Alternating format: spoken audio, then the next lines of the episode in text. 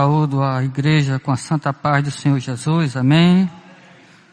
Meus amados irmãos, eu vos convido a abrir a Bíblia no, na carta de Paulo aos Romanos, capítulo de número 8, para lermos juntos os versos 29 e 30. Estamos chegando ao final de mais um ano, graças a Deus. E eu busquei da parte do Senhor uma palavra para os nossos corações nesta manhã.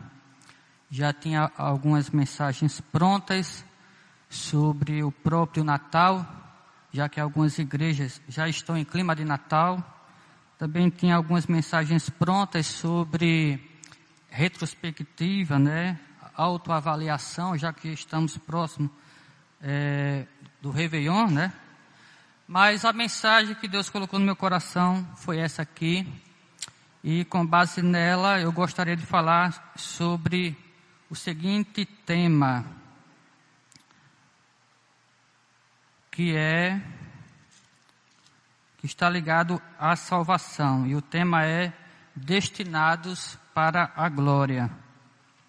Então, leia comigo na sua Bíblia, Romanos 8, do 29 ao 30, que diz: Pois aqueles que de antemão conheceu, também os predestinou para serem conformes à imagem de seu filho, a fim de que ele seja o primogênito entre muitos irmãos. E aos que predestinou também chamou, aos que chamou também justificou, e aos que justificou também glorificou. Que esta palavra desde já encontre morada em nossos corações. Meus amados irmãos, o plano da salvação, ele não consiste tão somente em nos garantir um passaporte para o céu. Mas o plano da salvação inclui também nossa preparação para morar no céu. O plano da salvação não é apenas uma obra do Deus Filho, realizada na cruz do Calvário. Mas o plano da salvação é uma obra do Deus Trino, Pai, Filho e Espírito Santo. Neste plano, o Pai é quem soberanamente escolhe os que hão de ser salvos. Neste mesmo plano, o filho é aquele que executa o meio de garantir esta eleição através da sua morte expiatória. E neste mesmo plano, o Espírito Santo é quem aplica os efeitos desta eleição da parte de Deus Pai e desta expiação ou redenção da parte de Deus Filho na vida daqueles que hão de ser salvos. Então, este, estes versos que nós lemos aqui, eles nos mostram exatamente o plano da salvação desta forma mais ampla, desta forma mais global. Geralmente a gente tem a tendência de ver o plano da salvação é, de forma muito superficial, somente em termos de justificação, somente em termos de perdão de pecados. Mas o texto que nós lemos, ele vai além. E antes de nós entrarmos é, no comentário destes versículos, eu gostaria de trazer aqui uma ilustração para facilitar a nossa compreensão desta realidade. Aqui na nossa esfera humana e social, nós sabemos que as pessoas que cometem crimes, elas são presas a fim de pagarem pelos seus crimes.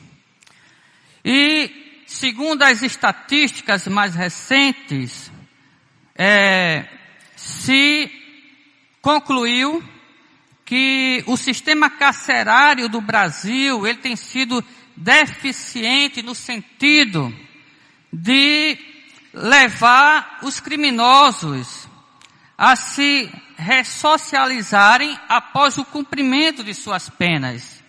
Ou seja, o cidadão comete o crime, é, paga de certa forma pelos seus crimes, cumprindo pena é, temporal na prisão, mas após saírem é, de suas prisões, não é?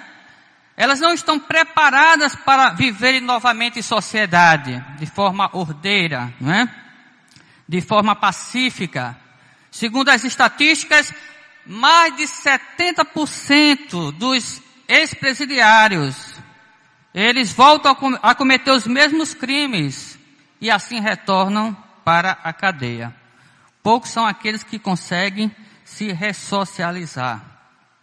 Agora, imagine, meus amados irmãos, é, do ponto de vista espiritual, se a nossa salvação consistisse somente em termos o perdão dos pecados e nada mais do que isso.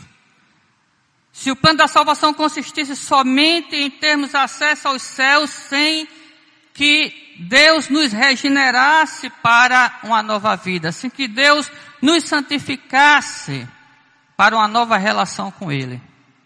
Como será que é, viveríamos ou conseguiríamos viver junto a Deus por toda a eternidade?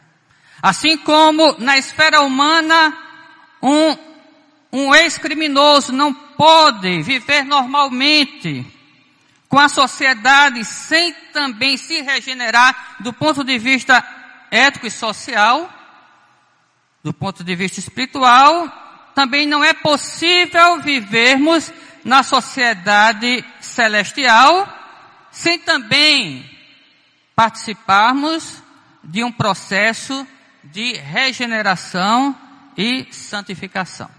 Por isso Deus, em sua soberania e em sua sabedoria, Ele resolveu nos salvar plenamente. Ele resolveu é, restaurar a, a, a humanidade caída ao seu estado original antes do pecado, quando o homem vivia pacificamente com Deus tendo todas as condições morais, éticas e espirituais para isto. A obra da salvação, inclusive, vai além da obra da criação. Porque na obra da salvação, Deus tem como propósito não somente nos levar ao estado original antes da queda, nos regenerando até aquele ponto, mas Deus tem como propósito nos levar além. Não ao estado do primeiro Adão, mas ao estado do segundo Adão, que é o Senhor Jesus Cristo.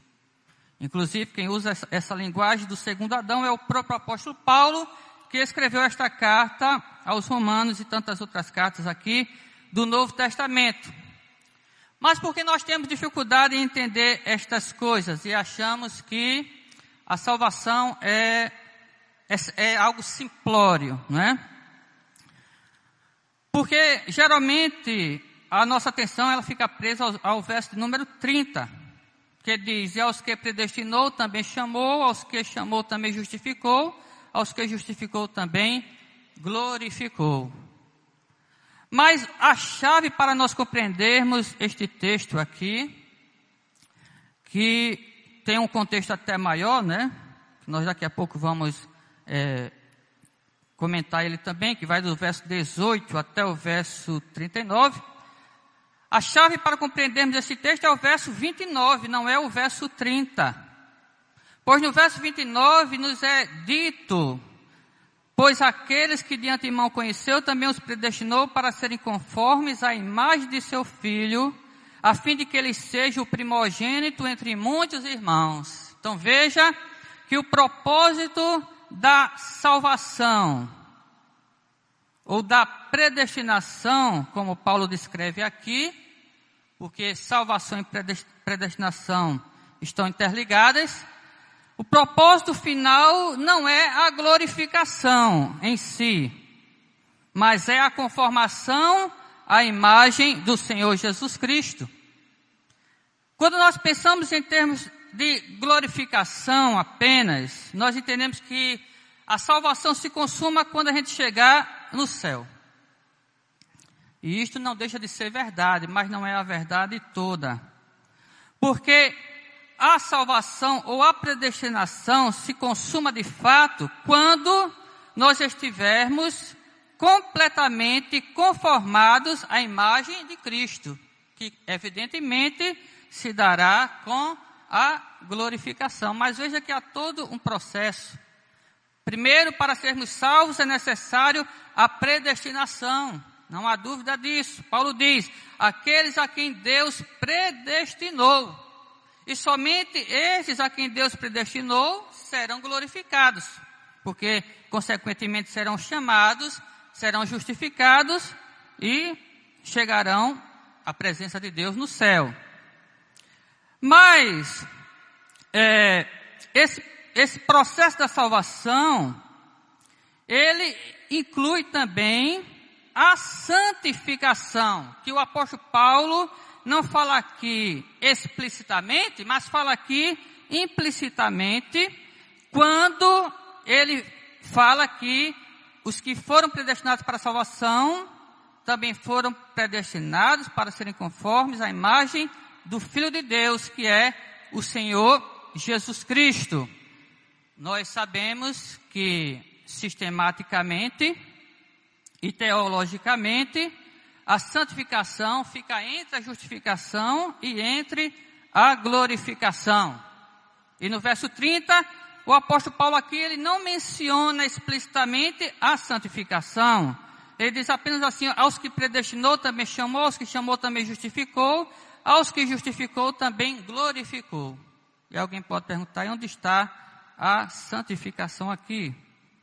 A santificação está exatamente no verso 29, quando Paulo fala implicitamente que todos os que hão de ser salvos, que foram predestinados para a salvação, eles também têm que se conformar à imagem de Cristo. E isto se dá entre a justificação e entre a glorificação.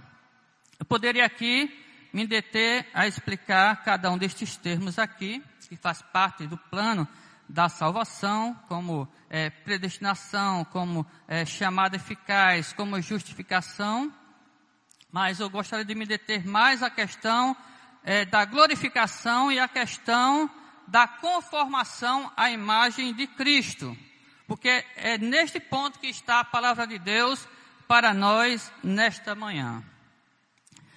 Esta palavra aqui, meus amados irmãos, glorificação, é uma palavra interessante porque, se formos traduzi-la ao pé da letra, ela tem algo a ver com louvor. Essa palavra aqui está ligada à doxologia. O que é doxologia? Louvor, exaltação, honra, que geralmente é atribuída a Deus. Se a gente fosse ler esse versículo ao pé da letra, a gente iria entender que os que foram predestinados para a salvação hão de ser louvados, exaltados e honrados, ou objetos de honra, de louvor e de exaltação. Como é que nós podemos entender estas coisas sem o verso 29? Sem o verso 29, nós não poderemos entender esta glorificação, esta exaltação, esta honra que Deus tem preparado para o seu povo, para aqueles que são objetos do seu amor eletivo. Mas quando a gente entende o verso de número 29, a gente vai concluir que esta glorificação está associada à conformidade da imagem do Senhor Jesus Cristo, que como falamos, é o segundo Adão. Porque esta glorificação, segundo os nossos irmãos da reforma protestante, é, tem a ver com a nossa união com Jesus, que eles chamavam união com Cristo. E nós somos unidos com Cristo, é, principalmente quando nós cremos nele e somos justificados. A partir deste momento, nós nos ligamos espiritualmente a Cristo, nós nos ligamos misticamente a Cristo por meio do seu Espírito Santo. A Bíblia diz, o próprio Jesus falou, os apóstolos falaram também, que quando nós cremos, o Espírito Santo nos é dado como penhor da nossa salvação. E esse Espírito Santo passa a habitar dentro de nós e a obra dele é a obra da santificação. E esta obra da santificação é exatamente a conformação à imagem do próprio Jesus. Para que nós não vivamos mais, mas para que Cristo viva em nós. É por isso que Paulo diz em outro lugar: Cristo em vós, por meio do Espírito Santo, é a esperança da glória. Então, a nossa glorificação está unida a Cristo, está ligada a Cristo, está dependente de Cristo. Então, quanto mais nós nos unimos a Cristo, quanto mais estamos ligados a Cristo pela fé, quanto mais nós estamos conformados à imagem de Cristo, mais esta obra da glorificação está sendo operada em nós. E nós podemos dizer, meus amados irmãos, que esta obra, ela já começa na vida presente. Embora ela se consume após a morte na vida futura. E o que é que Deus usa para nos levar a esta santificação, nos levar a esta glorificação, nos levar para mais perto de Cristo, para estarmos mais unidos a Ele? O que é que ele usa? Interessante que a palavra aqui, imagem, tem a ver com forma. O que é uma forma? A forma é um modelo. Então, Paulo está dizendo aqui pelo Espírito Santo que Cristo Jesus é o modelo de todos aqueles que hão de herdar a salvação. Tanto é que ele finaliza o verso 29 dizendo que os predestinados vão ser conformados à imagem de Cristo, a fim de que Jesus seja o primogênito entre muitos irmãos, como que Jesus, né, fosse o modelo original e os demais cristãos, os demais salvos, fossem cópias de Cristo, né, fossem é, de Cristo, fossem é, réplicas de Cristo. Este é o sentido da palavra imagem aqui. Então, Cristo é como uma molda, é como uma forma. E quem conhece um pouco, né, de, de, de modelagem, sabe que existem vários tipos de, de formas, né, ou de moldes. Existem moldes é, arredondados, quadrados, retangulados. Existem moldes de madeira, de cimento, de plástico, grande, pequeno. Existem vários tipos de moldes, né? Aqui na Terra. Mas para o céu só existe um tipo de forma, só existe um tipo de molde. E este é o próprio Senhor Jesus Cristo. Na Bíblia nós vemos, irmãos, é, muitas pessoas virtuosas, muitas pessoas piedosas, grandes servos e servas de Deus. Mas o interessante é que a Bíblia diz que nenhum deles serve como molde para nós, no sentido de salvação. Serve para a vida cristã, vamos assim dizer. Mas para a salvação só existe um molde, só existe uma forma. E este molde, esta forma, é o próprio Jesus. Agora pense no padrão que Deus aqui estabelece, né? Um padrão bastante elevado. Se a salvação, meus irmãos, consistisse em, em, em, em que fôssemos moldados a imagem, vamos dizer, de Abraão, a imagem de Davi, a imagem de Moisés, a, a imagem de Maria, a imagem é, de Esté, já, já seria em si uma grande coisa, imagine, né? O sentido aqui ser exatamente a imagem de Jesus, ter Jesus como modelo. Mas o Deus que nos predestinou para a salvação, ele sabe como fazer esta obra. Porque como o apóstolo Paulo vai dizer aqui, ele é o grande soberano oleiro e nós somos os barros em suas mãos. E Deus pode usar de alguns expedientes para nos levar à imagem do seu filho. Interessante, antes de falar sobre esses expedientes, ainda concluindo aqui a questão da, da, do modelo da forma, né? Quem trabalha com isso sabe que é, em, determinados, em determinados produtos fabricados, né? O, o, o, elemento ali, ou o ingrediente ali que vai ser colocado na, no molde ou na forma, ele tem que se submeter a uma certa pressão, ele precisa passar por alguns processos de purificação, alguns processos, né, de moldagem, para se adequar àquela forma ali, para se adequar àquele modelo ali. Principalmente, né, esses metais preciosos como o, o ouro, né, para se produzir alguma coisa de ouro, o ouro tem em si que passar pelo fogo para poder estar pronto para caber nas suas determinadas formas. E assim, meus amados irmãos, é na nossa vida espiritual, é na nossa vida cristã. Por estarmos ligados a Cristo, nós precisamos passar por determinados processos para podermos nos conformar à imagem do próprio Jesus. Então eu queria falar rapidamente sobre os meios que Deus usa para é, nos adequar a este modelo que é o seu filho querido. Se nós lermos, por exemplo, aqui, eu vou daqui a pouco é, frisar aqui o contexto de Romanos 8, mas deixe-me antes falar sobre Jeremias 18, que é um texto muito conhecido. Jeremias 18 fala, por exemplo, que Deus pode nos moldar através do, do sofrimento, a fim de nos santificar, a fim de tratar com os nossos pecados.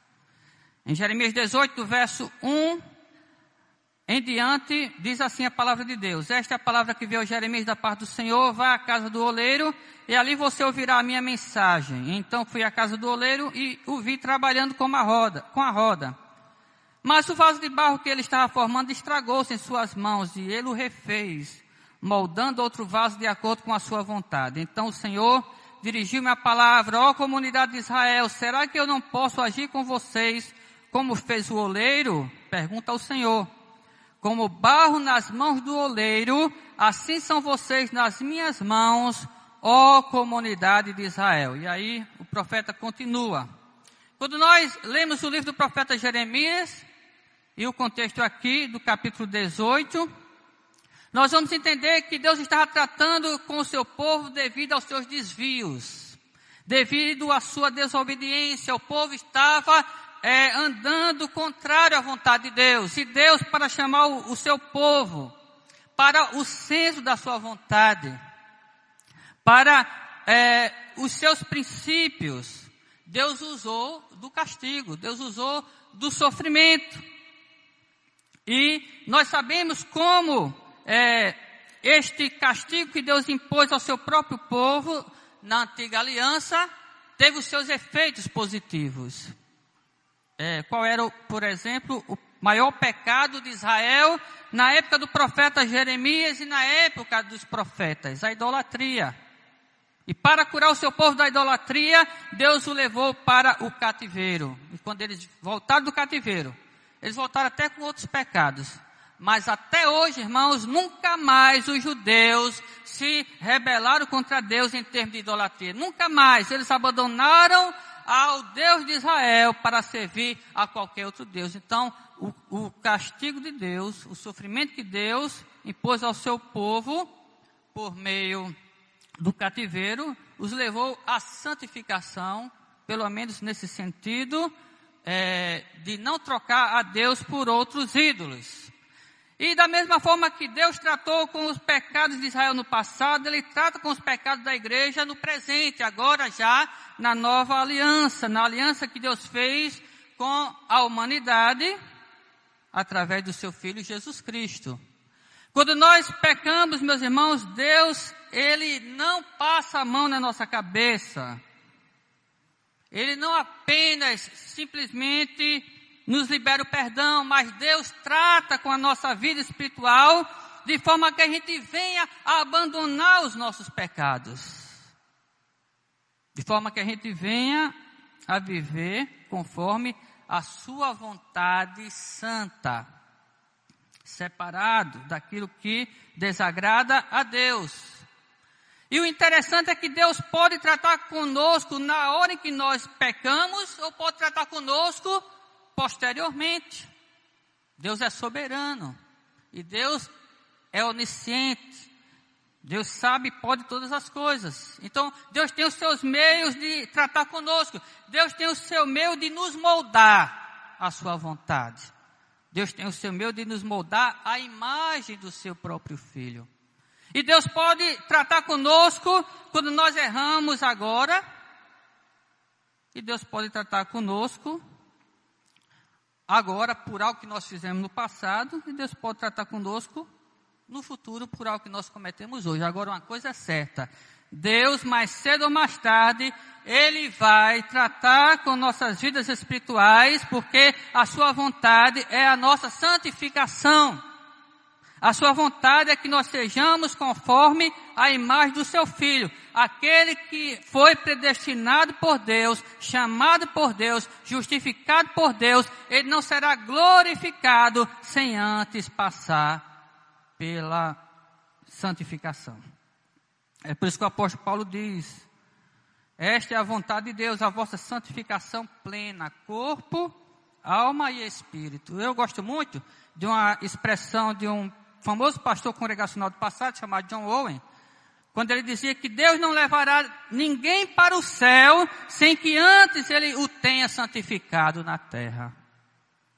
Então, diante disso, como é que está a minha vida? Como é que está a sua vida espiritualmente? Estamos nos conformando à imagem de Cristo, nós estamos nos santificando, estamos mais unidos com Cristo. Ou nós estamos, meus amados irmãos, aos poucos nos afastando do Evangelho, estamos aos poucos é, brincando com a nossa vida espiritual e fugindo do padrão de Deus para a nossa vida vale a pena refletirmos sobre essas questões. Porque nós somos propriedade de Deus. E Deus, Ele quer que sejamos conforme o seu querido filho foi. Jesus foi obediente ao Pai, Jesus fez a vontade do Pai. A Bíblia diz que Deus disse três vezes acerca do seu filho: Este é o meu filho amado em quem eu me comprazo, ou seja, em quem eu tenho todo o meu prazer. E, consequentemente, meus amados irmãos, esta é a vontade de Deus para a nossa vida, que possamos ser objetos do seu agrado, assim como seu filho unigênito o foi, o é e sempre será. Quando o apóstolo Paulo diz aqui que nós seremos glorificados isso significa, em outras palavras, que o desejo de Deus é um dia nos fazer agradáveis a Ele, a semelhança do seu Filho Jesus, de forma que Ele possa dizer não apenas acerca de Cristo, mas acerca de nós, através de Cristo, este é meu Filho em quem eu tenho meu prazer. Nós ouvimos aqui um estudo bíblico, né, durante a semana do pastor, falando que é, Daniel era um homem muito amado, porque ele vivia na presença de Deus. Então, não podemos descuidar da nossa vida espiritual, porque nesse processo também de santificação, existe uma parte que pertence a Deus e existe uma parte que pertence a nós. A parte que pertence a Deus, Deus vai fazer. Mas a parte que pertence a nós, e nesta parte, Deus quer que nós cooperemos com o seu Espírito Santo que está em nós para nos santificar. Agora aqui, para terminar Romanos 8, né, e depois a epístola de Pedro, 1 Pedro capítulo 4. E com isso nós vamos concluir. Deus pode, além de usar o sofrimento para tratar conosco e nos levar à imagem de Cristo, a santificação, Deus pode também usar, meus amados irmãos, os sofrimentos da vida presente para nos conformar à imagem de Cristo e nos levar à santificação e, consequentemente, à glorificação. É isso que o, que o apóstolo Paulo vai dizer aqui do verso 18 ao verso de número 39. Eu vou ler apenas alguns versos chaves aqui, por causa do tempo. Mas diz o apóstolo Paulo a partir do verso 18: Considero que os nossos sofrimentos atuais não podem ser comparados com a glória que em nós será revelada. Do verso 19 até o verso de número aqui é, 22, o apóstolo Paulo vai falar que a, tanto a natureza, a criação, como a alma dos redimidos aguardam ansiosamente pela, pela consumação da regeneração. Não é? E aqui o apóstolo Paulo vai dizer que Deus usa os sofrimentos do, do tempo atual, da vida atual, para nos preparar para este fim glorioso, não é? Mas, principalmente quando Paulo diz aqui no verso 28, sabemos que Deus age em todas as coisas para o bem daqueles que amam a Deus, dos que foram chamados de acordo com o seu propósito. O que o apóstolo Paulo aqui está dizendo é exatamente aquelas aflições que os cristãos estavam enfrentando na época do Império Romano, quando por causa da fé em Cristo, eles estavam sendo ameaçados, perseguidos, torturados, afligidos e assim por diante. E eles estavam sofrendo por causa daquela situação toda, ou daquelas situações. E o apóstolo Paulo escreve esta carta e escreve outras também para encorajar os cristãos daquele tempo para dizer, olha, tudo isso que vocês estão passando por causa da fé em Jesus ou por causa do próprio Jesus, vocês não devem estranhar, vocês não devem achar ruim, pelo contrário, vocês devem se alegrar com isto, porque isto faz parte do propósito salvífico de Deus, levar vocês por meio dos sofrimentos para se tornarem mais semelhantes a Jesus. Jesus não sofreu por causa dos seus pecados, porque ele não pecou. Diferente de nós que sofremos porque pecamos. Mas Jesus, mesmo sem pecado, ele sofreu perseguições, ele sofreu é, muitas aflições, muitas é, tribulações, por causa da sua vida piedosa, por causa é, da sua pregação, por causa da sua obra de redenção. Foi rejeitado, a Bíblia diz, nós sabemos, e por fim foi crucificado. E o próprio Jesus disse que isso aconteceria com os seus discípulos. E os apóstolos, seguindo é, o ensino de Jesus, ele diz que é, os cristãos passam por isso também, para que eles sejam semelhantes a Jesus. Para que Jesus pudesse hoje estar à direita do Pai, Todo-Poderoso, coroado de honra e glória, tendo o nome acima de todo nome, ele precisou passar pelo sofrimento, ele precisou passar pela cruz. E nós cristãos, para também sermos glorificados, para estarmos à direita de Cristo, nós precisamos passar por nossas cruzes. Nós precisamos também passar pelas tribulações desta vida. Mas uma coisa é certa, meus amados irmãos, como diz o apóstolo Paulo, do verso 31 até o verso 30, 39. Em todas essas coisas nós já somos mais do que vencedores, porque nós não estamos sozinhos. A salvação não depende de nós. Mas a salvação é obra soberana de Deus. E o Deus que nos predestinou, o Deus que há de nos glorificar, o Deus que há de nos conformar em mais de Cristo por meio do sofrimento, ele vai fazer com que os nossos sofrimentos atuais, as nossas tribulações, as nossas aflições cooperem para o nosso bem. E assim seremos mais que vencedores por meio daquele que nos amou.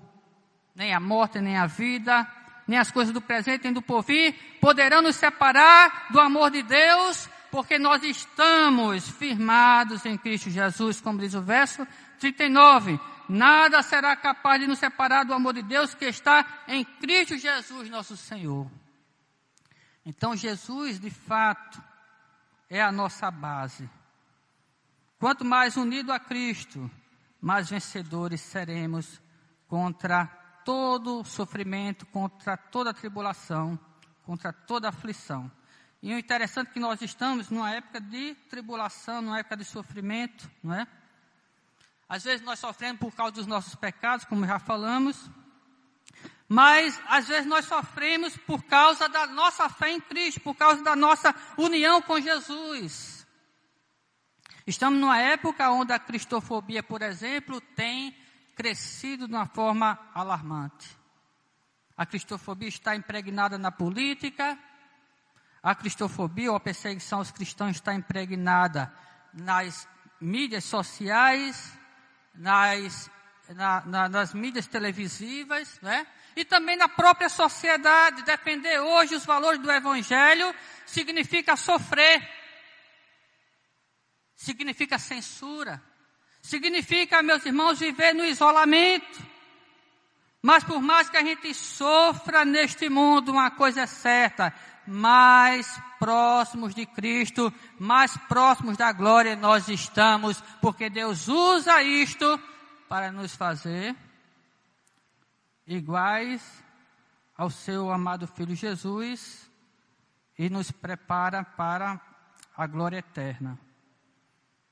Último texto aqui, o apóstolo, Paulo, o apóstolo Pedro diz, no capítulo 4 da sua primeira carta, verso 13, o seguinte: Alegrem-se à medida que participam dos sofrimentos de Cristo, para que também, quando a sua glória for revelada, vocês exultem com grande alegria. Se vocês são insultados por causa do nome de Cristo, felizes são vocês, pois o Espírito da glória, o Espírito de Deus repousa sobre vocês. Se algum de vocês sofre, que não seja como assassino, ladrão, criminoso ou como quem se intromete em, em negócios alheios.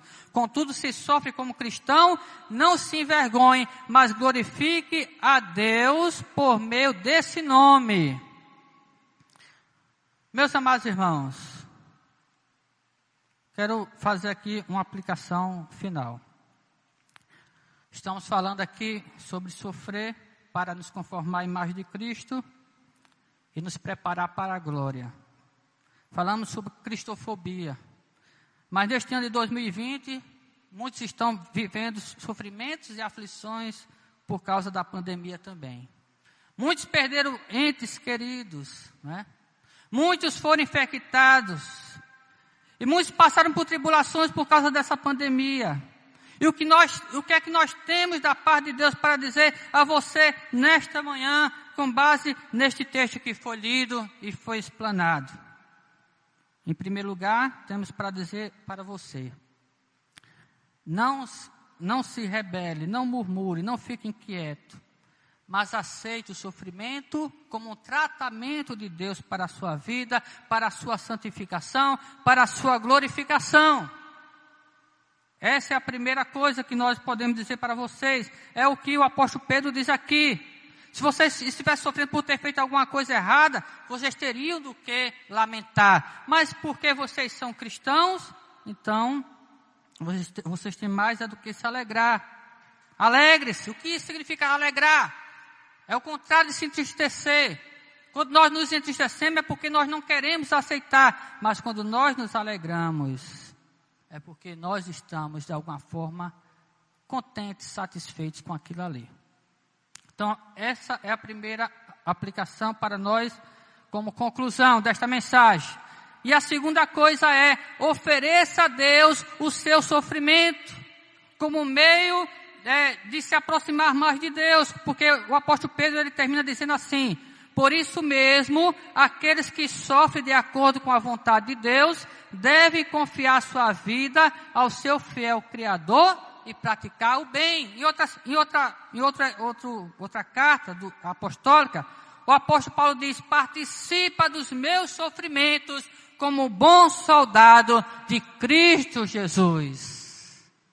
Então, aceite o sofrimento como o meio de Deus de tratar com a sua vida espiritual e ofereça o seu sofrimento também como meio de Deus operar em você a santificação plena e lhe conformar à imagem de Cristo. Não se rebele, não se entristeça. Essa é a recomendação bíblica. Aceite e se ofereça a Deus. O que é que você está passando nesta manhã, o que é que você passou durante este ano que está se findando. Quais as aflições, quais os sofrimentos, quais as tribulações. Uma coisa é certa, nada disto se compara à glória que Deus tem preparado para mim e para você, para nós que fomos predestinados para a salvação, para sermos conforme a imagem de Jesus. Baixe a sua fronte e ore comigo nesta hora. Senhor nosso Deus, em nome de Jesus, queremos te louvar por estarmos aqui na tua casa, cantando hinos de louvor ao teu santo nome. E também, Senhor, podendo ouvir a tua palavra. E a tua palavra, nesta manhã, nos desafia, Senhor, a nos adequarmos ao teu projeto de, nossas, de nossa salvação, ao projeto para as nossas almas de vida eterna através de Cristo Jesus, que envolve, Senhor, muitas vezes o sofrimento que nós não entendemos e que temos dificuldade de aceitar. Alguns, Senhor, estão passando por crise emocional, outros por crise familiar, outros, Senhor, por crise financeira, outros, Senhor, estão sofrendo por causa dessa pandemia. Mas uma coisa é certa, tu estás agindo em todas essas coisas para o nosso próprio bem, para nos tornar mais semelhantes a teu filho Jesus, para trabalhar no nosso caráter espiritual e para que um dia possamos estar adequados para viver eternamente contigo. Então nos dá graça, Senhor, para aceitar esse sofrimento, não como um masoquista, mas como um cristão, como um discípulo de Cristo e também nos dá graça para oferecer estes sofrimentos como forma de gratidão, porque o Senhor está nos moldando para algo muito melhor, muito superior aos sofrimentos atuais. Abençoa cada um que chegou aqui, consola pela tua palavra e pelo teu espírito, é o que pedimos em nome de Jesus. Amém. Música